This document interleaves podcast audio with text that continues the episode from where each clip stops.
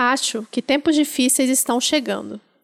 Quando desejaremos as vozes de escritores que possam enxergar alternativas para o modo como vivemos agora. Vamos precisar de escritores que possam lembrar a liberdade, poetas, visionários, realistas de uma realidade maior. Úrsula Legan. Vocês estão ouvindo Outras Mamas com Bárbara Miranda e Thaís Goldcorn. E esse é o episódio 109: Os Despossuídos e o Poder da Imaginação.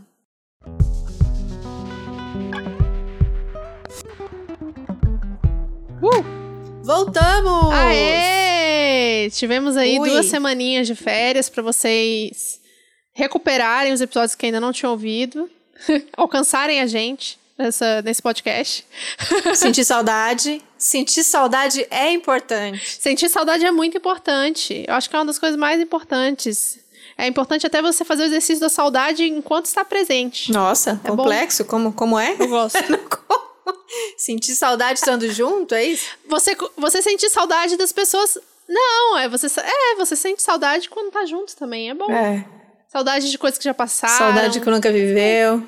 Saudade de coisas que nunca viveu, que é o que estamos vivendo agora neste momento, não é mesmo? Sim, é. A gente deixou. A gente fez essa mini saudadezinha, porque muita saudade também não, porque já estamos sofrendo de saudade de geral, né? Saudade de rua, saudade de gente, saudades mil, lutos mil.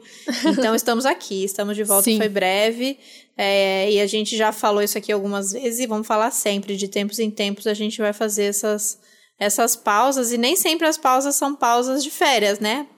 Às vezes acontece, mas às vezes é pausa até pra gente conseguir parar e olhar para outras mamas, né? Para onde tá indo, o que que é, o que que queremos, o que não queremos. Afinal, a pausa e, né, o exercício de pausa, né? Ele também é um exercício para criatividade, assim. Se a gente fica só produzindo, uma hora a gente dá um treco, não consegue mais pensar ou imaginar futuros possíveis. Pausa, as pausas são muito importantes. Sim, olhar de fora, né? Ó, ela já linkando com o que, que a gente vai falar aqui hoje. Então, nesse episódio de hoje, minha gente, a gente quer convidar vocês, primeiro de tudo, antes de qualquer coisa, a fazer um exercício com a gente. Onde vocês estão aí ouvindo, não sei onde vocês estão, estão lavando louça, estão arrumando a casa, estão quietinhas ouvindo, mas vamos fazer um exercício de imaginação. Então vai lá. Não é ASMR, não é meditação guiada, mas por um momento, fecha os olhos. Fechou? Agora imagina um mundo que não existe propriedade privada. Imagina que nenhum ser é superior a outro. Nesse mundo não tem exploração e o objetivo de vida não é o lucro. As pessoas vivem num propósito de colaboração e não de competição. E aí, imaginou? Então, gente, tudo que existe nesse mundo e o que ainda não existe, ele um dia foi imaginado ou sonhado, diria Ailton Krenak. E não é um papo de vamos todo mundo pensar positivo para melhorar a frequência e a gente conseguir mudar as coisas, não é nada disso. A imaginação política que a gente traz aqui constantemente com vocês é um exercício de luta, é uma tarefa para a gente nunca esquecer que as coisas não são, elas estão. E que só a luta muda a vida. E que o capitalismo ele não é o único modo de viver, né? A gente sempre fala aqui. E para superar esse sistema da mercadoria, a gente precisa conhecer e exercitar constantemente, fazer esse exercício de imaginação de como a gente quer viver. Que vários mundos possíveis cabem no aqui e agora. E aí, como é que a gente vai traçar esse desenho? Pois é, como, como a gente vai fazer isso, acho que é o desafio desse, da história da vida desse podcast e a história da, da militância, da luta de muita gente. Mas o que a gente vai trazer aqui hoje é a arte, a arte de todos os jeitos, mas hoje especificamente falando de ficção científica e fantasia, como ela nos ajuda nesse caminho de construção de um imaginário, né?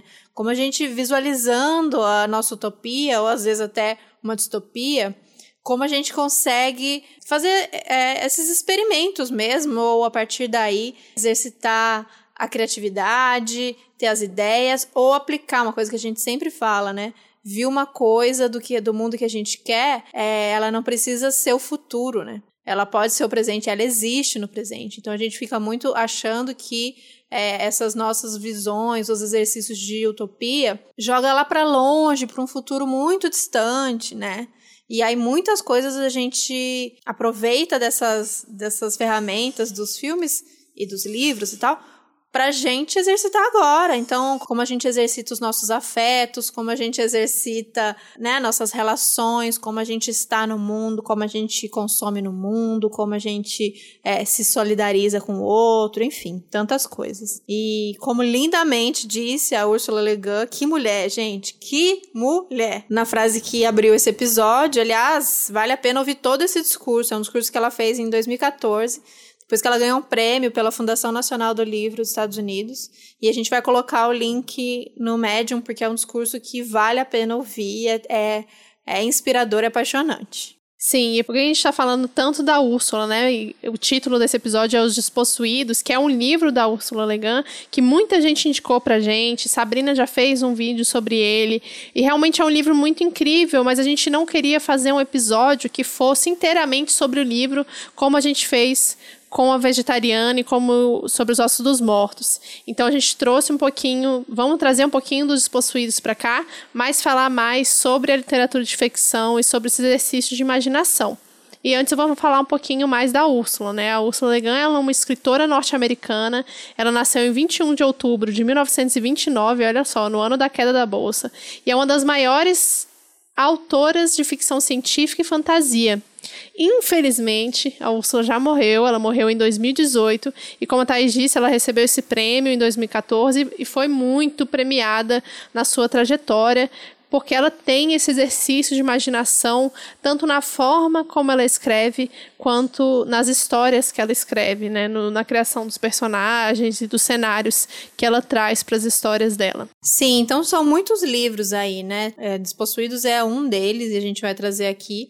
Mas um outro livro que a gente ainda não leu, mas que está é, aí na lista e que também é, foi bastante falado e traz é, um, um pano de fundo mais de gênero, que ela já traz nos Despossuídos, é, que é o A Mão Esquerda da Escuridão, que é um romance que aí ela estourou, um emissário que vai para um outro planeta, ele tem que, uma missão de converter o povo a se juntar aos deles, mas a, o choque das, das diferenças, né? E nesse caso tem a questão de gênero, porque as pessoas lá nesse planeta elas são ambissexuais, elas não têm um sexo fixo, isso é mutável de acordo com, é, sei lá, X fatores. Então é essa, esse debate, né? E a, a Úrsula traz bastante nas obras dela, ela vai trazer tanto esse debate, essa crítica ao capitalismo, quanto ao debate sobre o patriarcado, sobre o gênero. Então, e pensando que esses livros são dos anos 70, né? Muita coisa ainda muito atual, muito, muito louco, muito interessante a gente ver colocado desse jeito, né? Acho que a ficção, no geral, tem esse, essa ficção científica, a fantasia também, tem essa de colocar num, num pano que pra gente parece totalmente não a gente, o absurdo ou o, o muito longe, o diferente, o muito no passado ou muito no futuro, mas os dilemas, as questões, a gente se conecta com elas, se identifica é, as nossas dores estão ali, os nossos problemas, nossas feridas estão ali, e ali a gente pode de repente virar um pouco, né, o ângulo e enxergar de um outro jeito. Vamos falar então agora dos despossuídos. O que, qual é desse livro? A gente finalmente leu, a gente já estava querendo ler um tempão e gentilmente a editora Aleph mandou pra gente uma edição linda, lindíssima, capa dura, perfeita.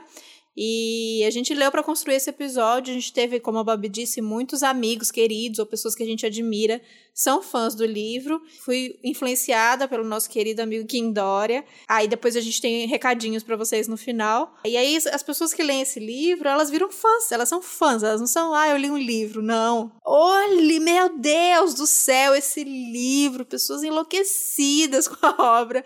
Isso é massa, eu acho isso massa desse livro, que ele tem fãs. Então, se você já tem um amigo que ficou na sua cabeça, leia os despossuídos, leia os despossuídos, porque causa isso nas pessoas. Vamos ao resumo. Vamos ao resumo, então. Depois a gente vai falar sobre o que a gente achou do livro, nossas percepções gerais. Então, é, Os Despossuídos foi lançado em 1974, é já antigo, né? já estamos aí bastante na frente. E se passa com a ideia de uma, uma utopia anarquista que a Úrsula cria nessa história entre dois planetas, então que é o Haas e a Narris. A Narris é a lua de Urraz, na verdade. Eu demorei um tempo para entender isso. E as pessoas que moram em Anarres são pessoas que fizeram uma revolução anarquista em Urras e resolvem sair deste planeta para poder fundar essa comunidade anarquista em Anarres, né? Então são sistemas políticos completamente opostos, já que Urras é, é capitalista e Anarres é anarquista, e a gente acompanha durante essa história que ela vai e volta no passado, no futuro, no presente, que a gente nunca sabe em que ponto que está da história acompanha esse personagem principal, que é o Chevek. Ele é um físico teórico, que ele habita Anarres, então ele é anarquista. E é esse lugar, né, que não tem hierarquia, não tem líder, não tem governo, não tem propriedade privada, não tem inclusive posses, as pessoas não têm posses. E ele resolve, ele fica, ele chega num momento de bloqueio da teoria dele e ele resolve se comunicar, porque existe uma comunicação com urras, ele resolve se comunicar para ver se ele consegue exercer essa comunicação com esse outro país e ver se ele consegue desenvolver a teoria que ele está desenvolvendo nesse, nesse, nesse momento, que é a teoria da simultaneidade, em Urras, com os cientistas de Urras, porque ele acha que em Anarres ele não está mais conseguindo desenvolver essa teoria por questões burocráticas, questões ideológicas, enfim. Ele chega num ponto em que ele se vê limitado e resolve ir para Urras. E lá tem todos os, os, desafios que é lidar com esse oposto, né, com a sociedade completamente diferente da dele acontecem vários, várias tretas, várias confusões. É bem. Nada, nada muito, como a Thais falou, que acontece na fantasia da jornada do herói, não acontece nesse livro. Não existe uma grande jornada do herói, até porque ele vai e volta na história o tempo todo, né? Mas é muito interessante de ver essa questão dos, dos opostos, assim, do, do, que, do que é essa utopia anarquista e de como funciona o sistema capitalista em Urras, que a gente já conhece, porque, afinal de tudo, é o que a gente vive aqui hoje em dia no nosso planeta Terra. Inclusive, o planeta Terra existe neste livro. Né, mais para frente no livro a gente vê que o planeta Terra existe com um nome um pouco diferente, inclusive os cientistas, o Einstein com a teoria da relatividade. É muito interessante como, como ela consegue trazer a, a nossa história que como se estivesse no passado, né? A nossa história ainda existindo. Sim, é, acho que uma das, das, das, coisas mais marcantes do livro, né? As frases mais impactantes que ficam é esse choque, tanto do Chevek quando ele chega nesse, nesse mundo novo, que é Urras, para ele é novo, né? Apesar de ser o, o, o, planeta de origem do seu povo, já se passaram, sei lá, 200 anos da Revolução e ele nasceu, cresceu, viveu uh, em Anarres, então ele só conhece todo, todo o seu aprendizado de, do que é a vida, das relações, das trocas, do aprendizado, da servidão, da comunidade, ele aprendeu em Anarres.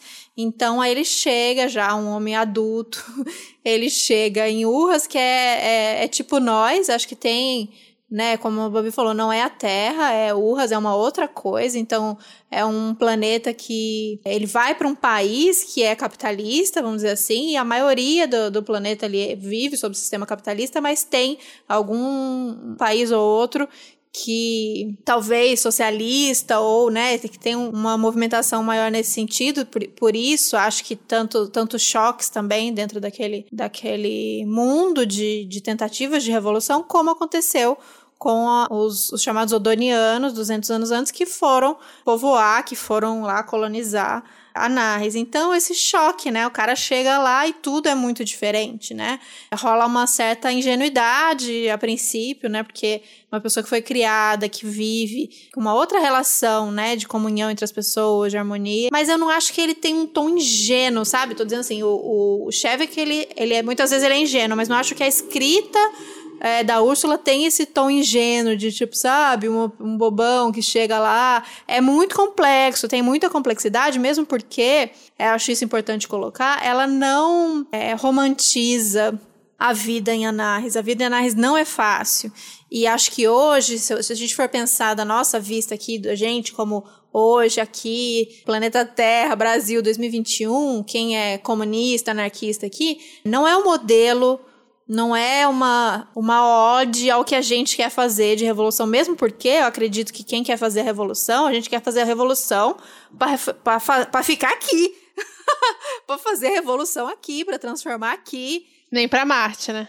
Né? Pelo amor de Deus, a gente não quer ir pra Lua, criar nossa comunidade feliz e, e abraçar todo mundo num lugar. Não queremos ir pra Marte para lugar nenhum.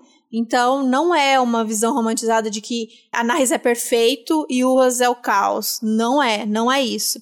Mas, obviamente, os, os valores, né, para colocar em choque, assim, para colocar na nossa cara, expor nossas feridas, coisas que pra gente é tão natural. A gente cresceu entendendo a noção de competição, a gente cresceu entendendo o que é o dinheiro, como que a gente tem coisas e as coisas são nossas. Gente, criança de um ano de idade já briga com o outro porque, né, porque foi ensinado, claro, que isso é seu pede pro amiguinho, aí não pede, dá aquela treta, as crianças se mordem, é o caos. Não, mas isso é seu. Essa noção de, de posse, que é outra coisa que é diferente do que a gente acredita, né? Acho que a gente aqui, a gente critica propriedade privada, grandes propriedades privadas. A gente não critica a posse de objeto, né? O meu casaquinho. E lá nem isso, não tem, não tem posse, né? Não tem, eles não têm coisas. E aí imagina, Chevy, coitado, pirandão total, de primeira muito tentando, muito firme, muito tentando focar na sua teoria, porque ele tem algo muito maior, né? A teoria que ele que ele trabalha, essa questão que aí é muito massa também quando ela entra para explicar a questão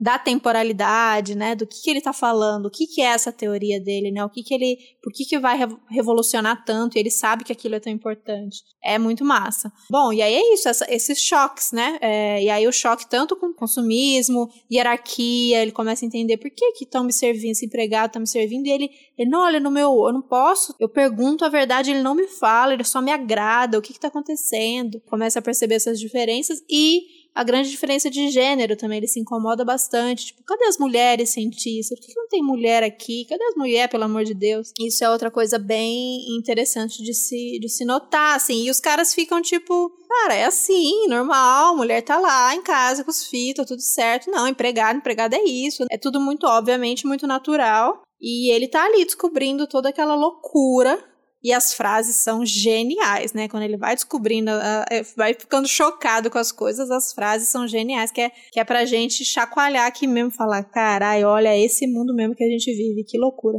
Sim, e uma das coisas que mais me marcou, e eu acho que aqui a gente já pode dar, começar a dar nossa opinião, citando algumas das frases do, do livro, é que pra gente que já está há um tempo lendo sobre anarquismo, sobre né, o comunismo, sobre várias outras possibilidades de mundo, que não só o capitalismo que a gente vive, para mim pareceu tudo muito óbvio, sabe? Eu falei pra Thaís no começo, assim, tipo, ah, ainda não me pegou. Para mim tá tudo, é muito cru, é uma linguagem muito crua, tudo muito óbvio, não tem nada de novo, não teve nenhuma novidade. Eu imagino que para quem não tem, não está envolvido, né, com a, com a teoria das lutas, etc., né, ou nesse exercício de imaginação, talvez o impacto seja um pouco maior. Mas, enfim, né, aí a trajetória de cada um.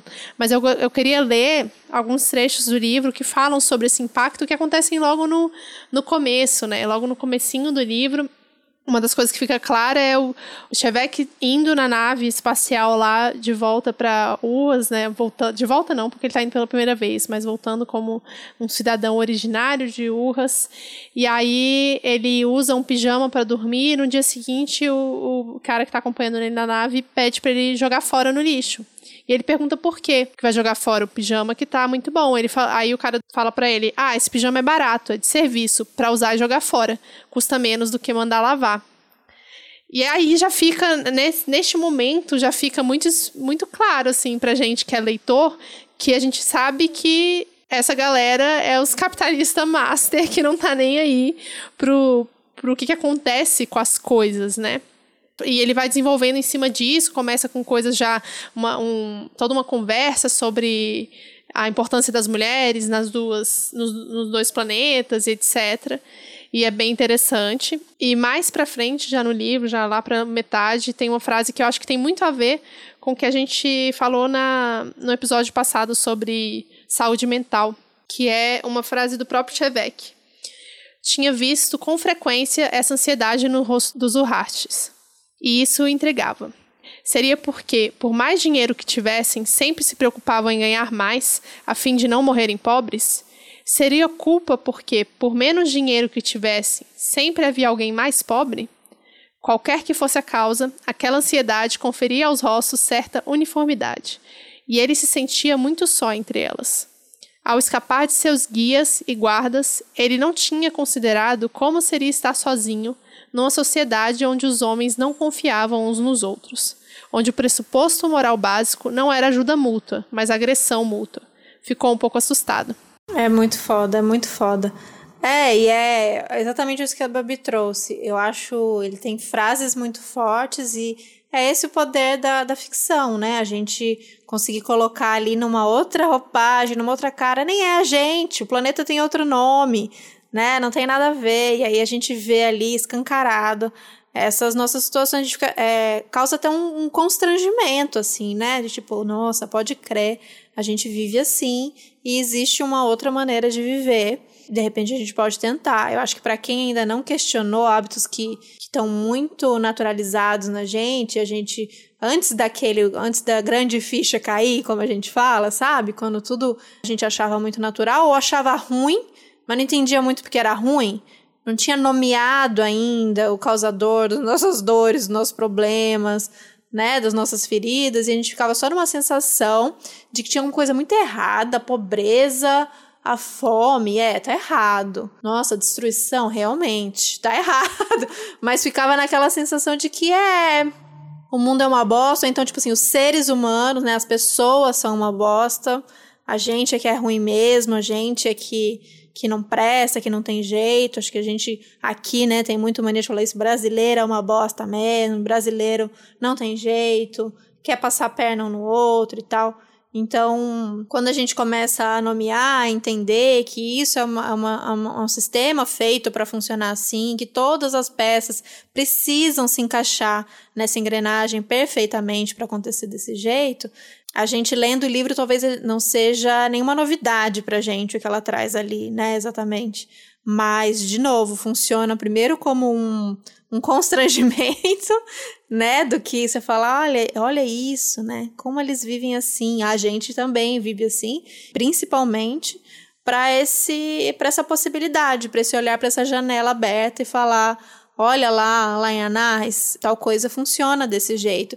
E até pra gente não olhar e, e, né, e a partir daí criar a nossa comuna afastado, a gente nem, nem sair do planeta, né? Tem gente que já faz isso aqui, vai para um lugar bem afastado, monta uma ecovila, sei lá, tenta juntar só uma galera massa e que vai fazer tudo certinho e que não vai ter hierarquia. Não é isso que a gente quer, mas ao mesmo tempo, é, a gente sabe que existem algumas, algumas possibilidades de se fazer agora. Então a gente olha como em Anarres eles fazem a questão da divisão do trabalho, é, a questão do, do, trabalho reprodutivo. E a princípio, quando a gente ainda está muito apegado a como a gente se organizou aqui, algumas coisas até soam piores, né?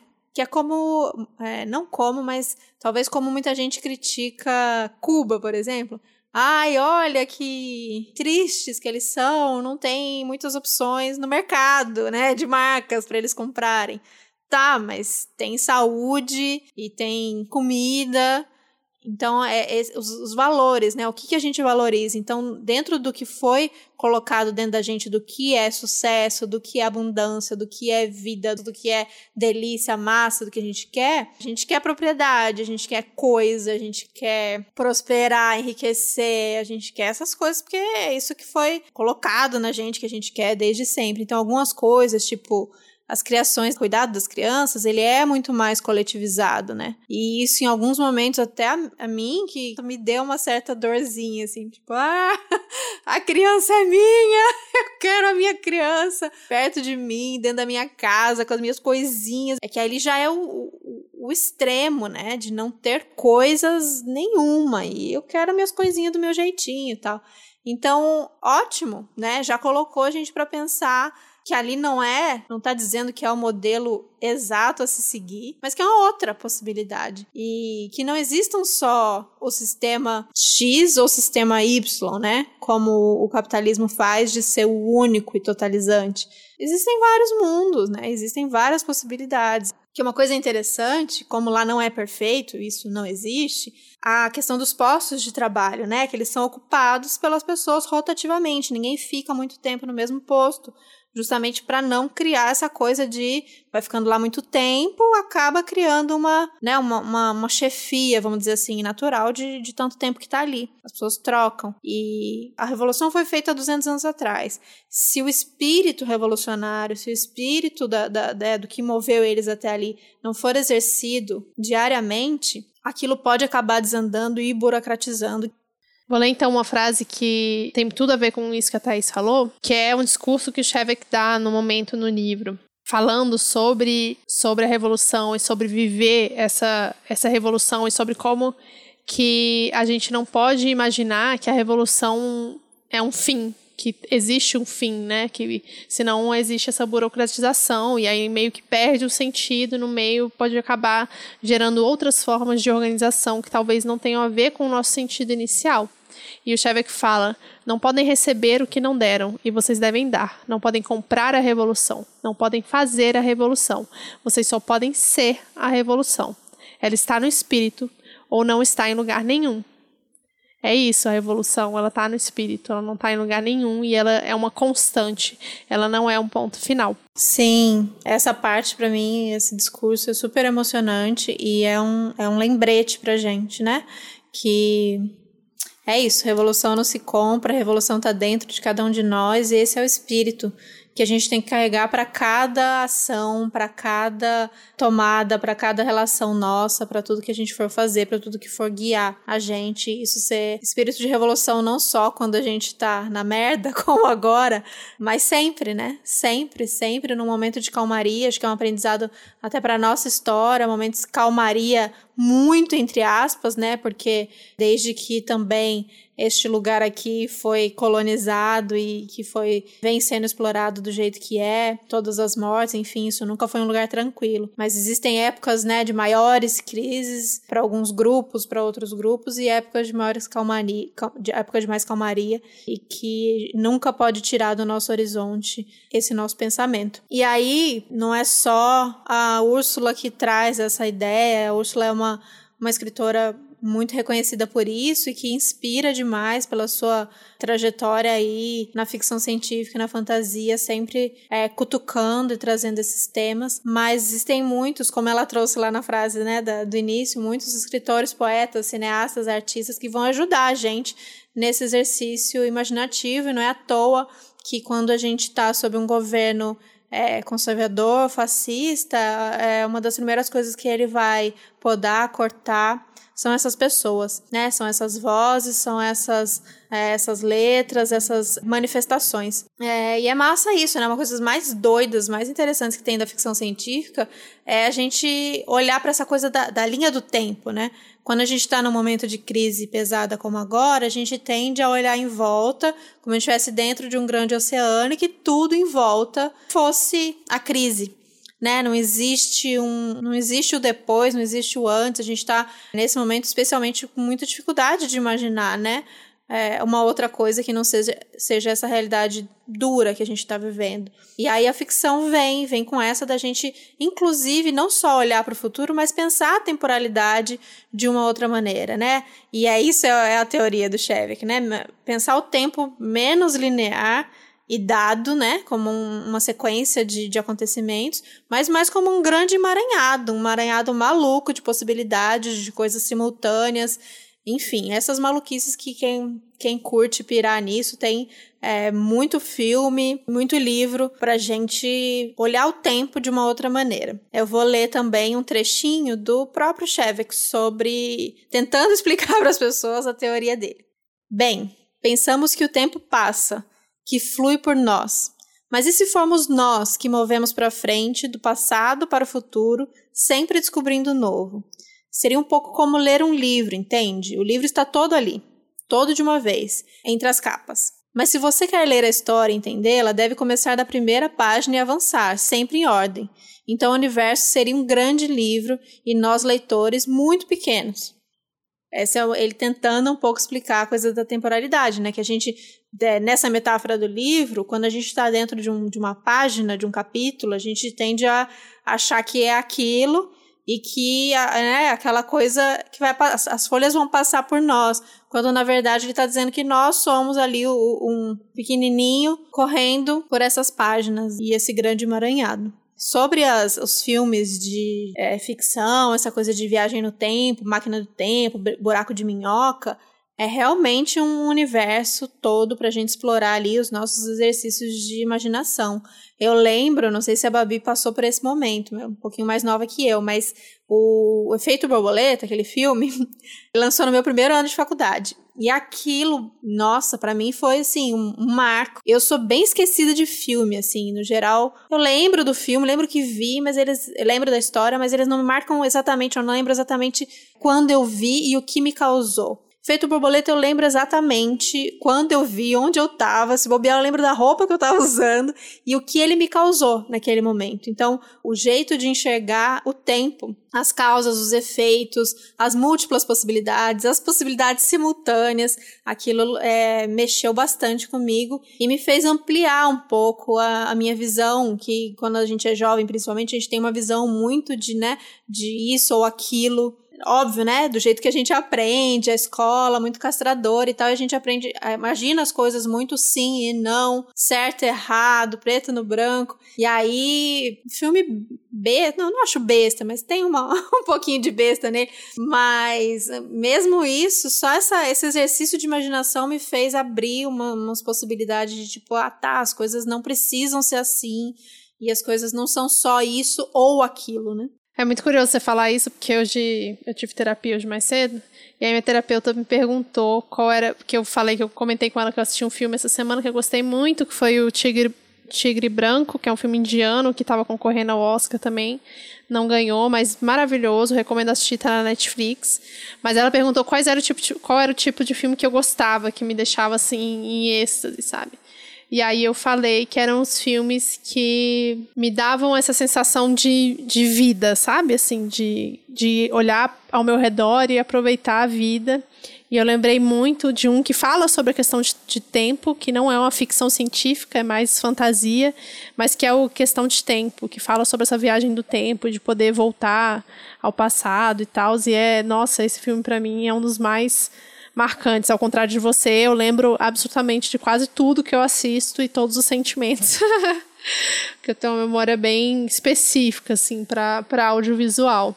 Mas é muito interessante a gente parar para prestar atenção nisso inclusive fazer uma análise das coisas que a gente assiste com esse olhar de imaginação, com esse olhar de, de outras perspectivas e não só necessariamente de coisas de ficção. Eu estou relendo agora com a minha irmã o Caliban e a Bruxa e a toda hora eu me surpreendo pensando tipo caramba, por que, que a gente nunca, né? Por que, que eu, eu, durante a minha vida inteira, eu nunca estudei uma historiadora, a visão de uma historiadora mulher da história, né? Porque é completamente diferente, é outro esquema completamente diferente, né? Como você falou, essa visão tão limitada que a gente vê nas nossas escolas hoje em dia, e de, há muitos anos, né? Porque a escola meio que não se não se transformou aí muito desde que se iniciou a ter escolas, mas a gente tem sempre uma visão, só uma visão única do mundo, né? E o capitalismo traz essa visão única do mundo, de que não é possível mudar, de que o homem é assim mesmo, e que o capitalismo deu certo porque é da natureza do homem, enfim. E aí é muito, é muito legal ver essas outras, outras perspectivas. Sim, eu acho massa. Eu gosto. Eu, eu tenho um sentimento ambíguo com filmes de viagem no tempo. Eu gosto, no geral, eu gosto bastante. Mas é aquele gostar com uhum. muita agonia. Porque é isso, né? Essa, essa confusão. E aí é, a cabeça tem que, tem que exercitar a cabeça, né? Porque, por exemplo, eu assisto Dark. Nossa, eu não consigo acompanhar, tem hora que eu não sei onde é que eu tô e tal. Mas também é esse, esse artifício, né, da, da viagem no tempo, seja a máquina do tempo, enfim, ele é também um, um ótimo exercício pra gente trazer debate sobre questões sociais, né? É uma ótima ferramenta. Então, é, muitas pessoas têm feito isso muito bem, né? De trazer o debate sobre essas nossas questões, sobre a, uma crítica, falar do capitalismo, mas fazer uma, falar também do, de racismo, falar de machismo, fazendo essa, esse artifício da viagem no tempo para ver, é, para remontar, né, talvez essa história, para tentar é, reverter, né? Como se fosse assim, de repente, a gente estava aqui vivendo de boa e de repente a gente virou racista e de repente é, as mulheres passaram a ser exploradas, né? A gente sabe que não é assim, como, como essa história foi muito bem montada, mas esse exercício de que talvez, será que se eu voltasse num momento X específico da história e mexesse alguns pauzinhos, será que eu reverteria uma situação horrível como uma, uma guerra, né? Como uma, uma coisa horrorosa que aconteceu, ou coisas banais, um, consigo reverter uma morte, consigo reverter alguma coisa assim nesse sentido. E aí, essa. Tudo que isso gera, né? Porque a gente sabe, todo mundo que assiste esse filme sabe o que acontece quando você vai no passado e muda um negocinho. Mas essa, essa expectativa, essa tentativa, essa angústia pode ser um pano de fundo para trazer esses debates. E aí vou trazer mais uma dica falando dessa temática, que é o A Gente Se Vê Ontem, também tá na Netflix. Massa demais, protagonistas perfeitos, e eles trazem o debate sobre o racismo, violência policial nos Estados Unidos, so, com essa coisa da, da ficção científica, do voltar e tentar reverter algumas situações. E aí, outro dia eu tava, não sei se você viu, Babi, no meu Instagram, eu perguntei, de boba, tava na, pensando em nada na vida, vi, aqui, vi. olhando pro teto, e eu perguntei, se você pudesse voltar três anos para trás ou ir três anos para frente, o que você faria? Cara, aquilo gerou uma comoção, a galera se empolgou. e aí eu, eu faria isso, eu faria aquilo. A gente tem na gente essa, essa curiosidade, essa essa criatividade, né, sobre o que fazer se eu tivesse em outro espaço-tempo, como seria, né, como eu me comportaria, o que eu veria, o que, que eu ia procurar ver, o que, que eu ia querer descobrir. E aí eu levei para um lugar que é, tá, se você voltasse três anos antes, o que você faria? A opção 1 um era: faria aquela facada ter entrado certeira, facada certa, sem chance daquilo, daquela facada ir pro cantinho, ou tentaria de alguma maneira, sei lá, chamar o Atila, chamar todas as televisões, gritar pro mundo que, tipo, gente, vai ter um vírus e vamos tentar, tipo, que ele não se espalhe, vamos controlar, já vai aí agilizando a vacina. Faz... Se bem que, né, os cientistas, os cientistas fizeram isso e ninguém ouviu. Ai, coitada de mim. Mas enfim, foi essa reflexão e aquilo gerou tanta coisa, eu recebi tanta mensagem interessante, tipo, nossa, eu ia fazer isso, eu ia fazer aquilo. Ou muita gente já, né, nessa coisa da do passado, é na tentativa de transformar para quê? Para hoje a gente ter evitado um monte de morte, para hoje a gente tá melhor.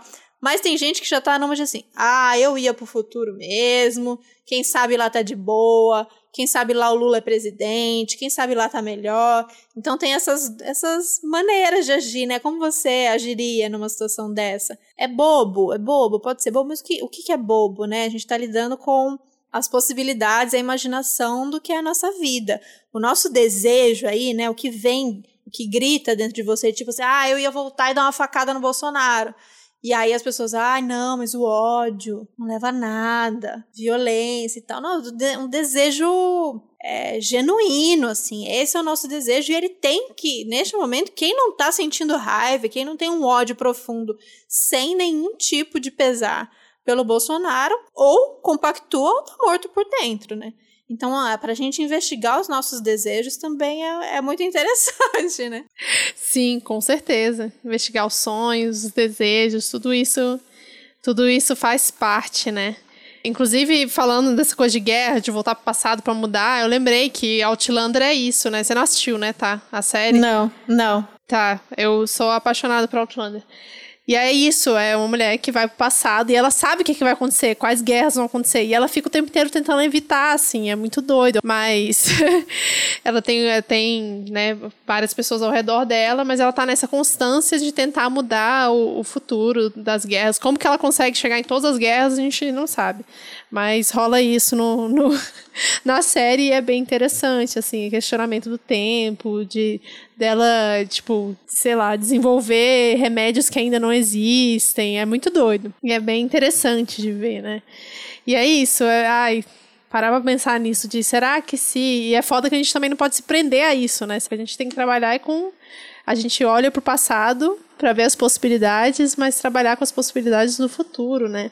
Esse que é o exercício maior que a gente tem que fazer, né? Essa que é a parte difícil.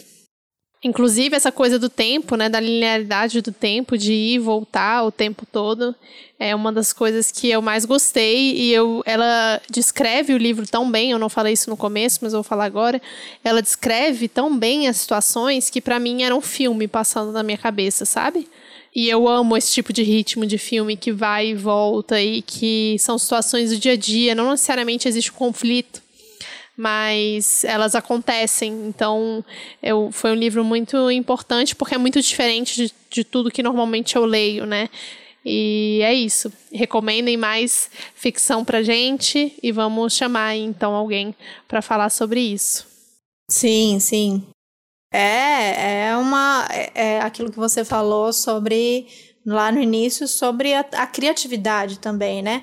A gente de pensar que a gente está vivendo uma realidade tão, tão, tão massacrante que a gente paralisa, né? Porque pensa bem, se contassem pra gente que a gente ia estar tá vivendo do jeito que a gente tá vivendo, a gente ia falar: "Não, mas e aí? Mas ninguém botou fogo?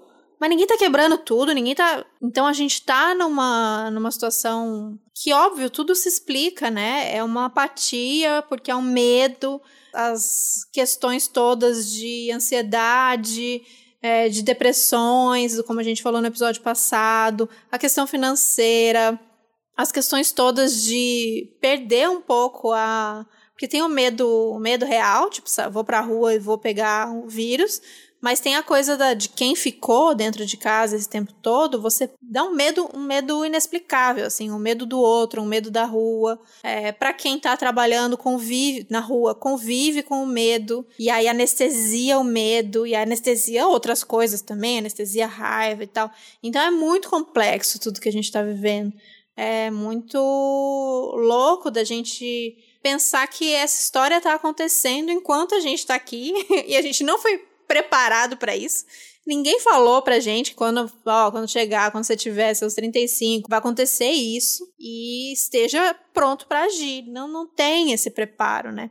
Então, o que a gente pode fazer, eu acho que a gente tem que ir pra rua e botar fogo em tudo, mas enquanto a gente não consegue, se a gente não consegue, a gente tem que exercitar a nossa a nossa força vital. Então, a gente tem que estar tá atento, a gente tem que estar tá criativo, a gente tem que estar tá é, forte, a gente tem que estar tá saudável de alguma maneira, descansado. E, porque senão acaba tudo, a gente vira, a gente sabe, porra, quem, quem aí tá ouvindo esse episódio, imagino que é um grande fã de séries e filmes e, e ficções e tal. A gente sabe, muitas coisas a gente já viu acontecer, né, na, na história de movimentos de que não deu, ninguém conseguiu fazer nada e depois não, não se explicou porque não conseguiu fazer nada.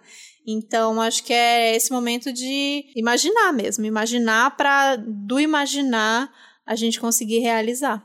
Sim, inclusive tem uma frase muito interessante no livro que fala sobre um momento de frustração do Chevek quando ele não está conseguindo desenvolver a teoria dele mais, que eu acho que tem muito a ver com isso.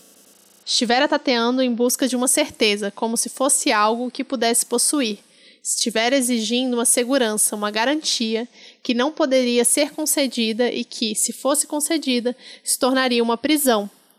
E tem muito a ver com isso que a gente está falando, que é exatamente, tipo, a gente não tem a garantia de que se a gente voltasse no passado, a gente ia conseguir mudar alguma coisa. A gente precisa partir do princípio que a gente pode mudar no agora, no hoje, no agora, a partir desses exercícios de imaginação.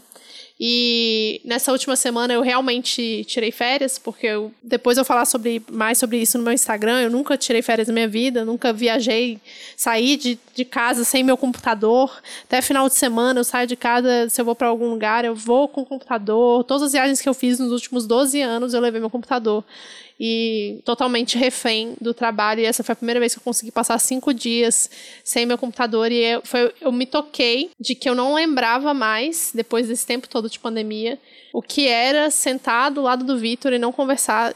E conversar sobre outra coisa que não o trabalho, sabe? Conversar sobre outra coisa que não a pandemia, conversar sobre outra coisa. Outra coisa, simplesmente outra coisa, outras realidades, outras possibilidades, inclusive tanto de, né, dos nossos sonhos para a sociedade quanto os nossos sonhos pessoais, assim. Eu estava perdendo o exercício de sonhar, inclusive, para mim. Por isso que eu falei no começo do episódio, eu repito aqui que o descanso, o sono e esse exercício de, de imaginação, eles requerem né, esse, esse momento de descanso. É, é, importante a gente estudar, é importante a gente se informar, é importante a gente ver o que acontece, o que já aconteceu, é, o que estão preparando para acontecer. Mas é importante também a gente ter esse momento de, de sossego mesmo, de simplesmente deixar fluir, deixar que, o, que a gente tenha tempo para conectar todas essas pecinhas na nossa cabeça, sabe? Muito bom. E já que estamos falando de ficção e de transformação, eu quero indicar para vocês um evento muito massa que vai acontecer, organizado pelo nosso amigo Kim Dória e o Sesc Paulista. É Encontros para Transformar o Fim do Mundo, Ficção Científica, Resistência e Mudança.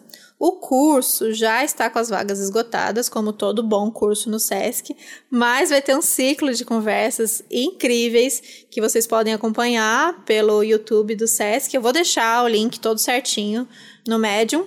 Mas já adiantando que vai ter um dia aí que tem uma conversa sobre os possuídos e a chegada com a nossa querida Cessi Farias, do Babel Podcast, e com a Sabrina Fernandes, com mediação da Isa Souza. Mas vai ter conversa sobre Bacurau, com a Helena Silvestre, vai ter Branco Sai, Preto Fica, com a Anne Kingali e a Camila Dias, com mediação da Ana Meira. Então tem muita coisa massa, vocês acompanham, eu vou colocar lá, que tem tudo a ver, né, com o que a gente tá falando aqui, falar de ficção como resistência e mudança. E acho que vocês vão curtir, para quem curte aí o tema e para quem não curte também, porque é, é mais uma coisa pra gente exercitar, como tudo que a gente já falou aqui. É, eu acho que o curso do Kim vai ser muito legal, então a Thais vai colocar todos os links lá no médio. Entrem, façam, ouçam essas diversas é, histórias diferentes.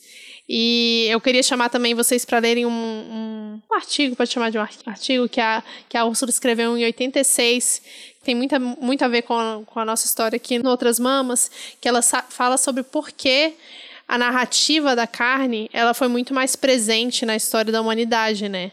E ela resume basicamente que o que, o que segue da humanidade são as histórias que são contadas. E num período em que as histórias eram passadas somente pela, pelo boca a boca, não existiam livros, não existiam, né? Demorou um tempo até a humanidade começar a escrever, a desenhar, a registrar essas histórias.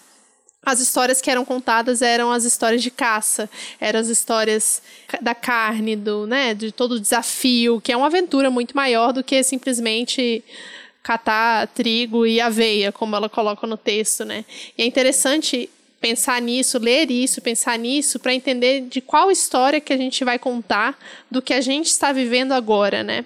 E ela fala também, tem uma frase muito interessante nos Possuídos, que eu acho que é o próprio Chevek que fala, que é, um cientista pode fingir que seu trabalho... Ah, não, mentira, é a Tech Ver, que é a companheira de Chevek fala.